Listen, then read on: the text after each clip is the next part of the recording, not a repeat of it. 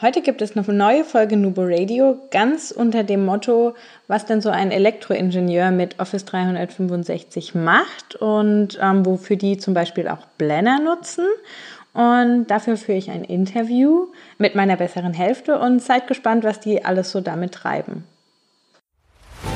Herzlich willkommen zu Nubo Radio, der Office 365 Podcast für Unternehmen und Cloud Worker. Hier bekommst du umsetzbare Tipps aus der Praxis für die Praxis. Hi, wir sind die Nubo Workers und wir helfen Unternehmen dabei, Office 365 erfolgreich und nachhaltig zu integrieren und Prozesse zu verschlanken und mehr Agilität zu erreichen. Und zwar ohne Geld zu verbrennen und die Mitarbeiter im Change-Prozess zu verlieren. Und jetzt viel Spaß mit dieser Episode. Hallo und herzlich willkommen zu einer neuen Folge Nubo Radio. Mein Name ist Dominique und ich sitze heute an meinem Küchentisch und habe gegenüber meinen Freund Stell dich mal kurz vor.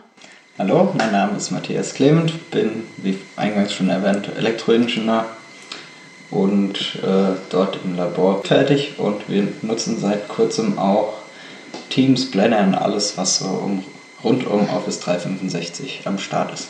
Ja, genau. Und gerade Teams ist ja gefühlt in aller Munde und ähm, das Highlight, dass die Firmen gerade so entdecken und nutzen. Hm, erzähl doch mal, wie habt ihr euer Team strukturiert oder generell in was habt ihr denn die Teams aufgeteilt?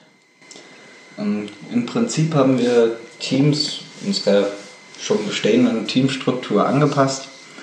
Ähm, unser Team ist aufgeteilt in die verschiedenen Bereiche, was wir denn testen. Das sind einmal mechanische Tests, Tests bezüglich Haushaltsgeräte, ähm, Installation zum Beispiel Steckdosen und Mehrfachstecker oder auch Werkzeuge.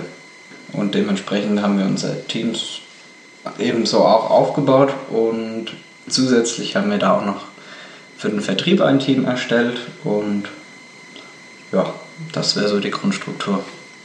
Okay, das heißt, ihr habt nicht projektbezogen Teams, sondern tatsächlich Abteilungs- bzw. bestehende Teams dort abgebildet. Genau. Okay. Und habt ihr, also jetzt kamen ja gerade die privaten Kanäle, letzte Woche wurden freigeschaltet. Habt ihr Dokumente, die irgendwie nochmal gesichert werden müssen? Ist das was, was ihr nutzt und worüber ihr euch gefreut habt? Oder ist das so, dass ihr sagt, nee, bei uns ist es eigentlich relativ offen und von daher ähm, hatten wir vorher schon die Struktur und ähm, belassen das jetzt auch dabei? Oder arbeitet ihr zum Beispiel mit externen auch über Teams? Mit externen arbeiten wir zurzeit noch nicht mit Teams. Und zu der anderen Frage, unsere Struktur wird sich jetzt vermutlich nicht großartig ändern, nur weil es die privaten Kanäle gibt, da es zwischen den einzelnen Bereichen immer regen Austausch gibt. Und ähm, ja, wenn es für den einen Bereich eine Neuerung gibt, trifft die in, na, ich würde sagen, 75% der Fälle auch auf die anderen Bereiche irgendwie zu. Und äh, dementsprechend ist es da sinnvoll, den Austausch zu haben. Dementsprechend haben wir zurzeit noch keine Verwendung für private Kanäle. Okay.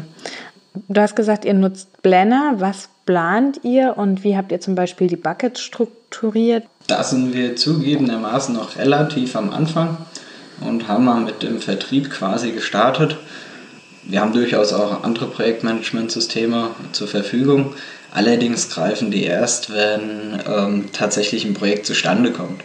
Allerdings alles, was davor ist, ganzen ähm, Anfragen, die reinkommen und die Arbeit, die da eben dahinter steckt, die lief bis dato eigentlich hauptsächlich immer auf den Rechnern der betreffenden Personen ab, ähm, sodass er im Zweifelsfall auch leider in den Postfächern dann einiges liegen geblieben ist oder andere Leute immer nachtelefonieren mussten, nachfragen mussten, wo hängt es denn jetzt gerade weil eben auch bei den Anfrageprozessen mehrere Stationen durchlaufen werden müssen. Mhm.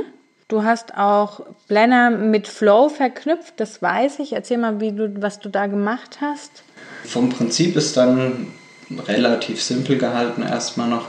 Sobald eine Anfrage reinkommt, wird eine Aufgabe im entsprechenden Bucket erstellt und dort werden dann schon ähm, Dokumente, die eigentlich unumgänglich sind, direkt mit verknüpft. Es wird ein im Hintergrund einen Ordner erstellt, wo eben die Dokumente rein kopiert werden. Und zusätzlich werden noch diese Dokumente und ein Link zu dem Ordner ähm, an die Karte geheftet. an die Aufgabenkarte und von da aus hat man dann direkten Zugriff. Alle Personen, die dann eben die Aufgabe zugewiesen bekommen, weil sie jetzt in dem Moment tätig werden müssen, ähm, haben sie dann mit zwei Klicks im Prinzip alles zur Verfügung. Mhm. Also das ist ja schon ein recht großer Workflow. Das ist sehr, sehr cool, was ihr da gemacht habt. Mm, wie seid ihr da drauf gekommen? Wie habt ihr das entwickelt, die Prozesse dahinter? Hm, das ist eine gute Frage, so rückblickend. Ja, im Prinzip, wie gesagt, sind es mindestens drei Dokumente, die eigentlich für jede Anfrage bearbeitet werden müssen, um da, dass daraus ein Angebot erstellt werden kann. Das ist zum einen mal eine Kostenkalkulation. Ähm, darüber hinaus muss noch geprüft werden, ob wir dazu berechtigt sind und auch das richtige Equipment haben, um diese Anfrage so bearbeiten zu können. Und das Ganze muss, wenn es zu einer Zertifizierung kommen soll, später mal und nicht nur zu einem einfachen technischen Bericht, muss dann auch noch von einem sogenannten Fachzertifizierer auch abgesegnet werden. Ja, so hat sich das Ganze dann ergeben. Diese Dokumente brauchen wir quasi immer. Die paar Fälle, wo wir es nicht brauchen, ist es auch schnell wieder gelöscht. Idee hinter dem Ganzen ist dann, meistens brauchen wir doch noch ein paar mehr Informationen vom Kunden. Wenn man Datenblätter etc. noch bekommt, kann man die entsprechend auch in dem automatisch erstellten Ordner noch mit ablegen und hat dann alles auch gesammelt an einem Punkt. Und wenn tatsächlich dann später hoffentlich zu einem Projekt kommt, ist es auch einfach, das in das andere Projektmanagementsystem zu übertragen. Mhm. Ihr speichert äh, Dateien bzw. Dokumente im, im Ordner. Ähm, arbeitet ihr mit SharePoint als Dokumentenablage? Dahinter steckt SharePoint. Äh, OneNote haben wir jetzt in dem Fall noch nicht verwendet. OneDrive. Äh, ja, Entschuldigung, natürlich. ähm, genau, aber SharePoint läuft da eben im Hintergrund. ja, genau. Das wird ja aktuell, wenn Teams erstellt wird, wird im Hintergrund ja eine SharePoint-Seite angelegt, also eine Team-Website. Und nutzt ihr da die ähm, Funktionen, die SharePoint da mehr bietet, wie Teams, zum Beispiel mit den Metadaten? Oder seid ihr da noch klassisch in der Ordnerstruktur daheim? Da sind wir ganz klassisch in der Ordnerstruktur zu Hause. Ähm, ja, mit dem anderen haben wir uns so noch nicht wirklich beschäftigt, weil das Ganze steckt noch in den Kinderschuhen. Wir haben das vor ja, vielleicht drei, vier Monaten tatsächlich so angefangen und äh, muss jetzt erstmal auch gelebt werden.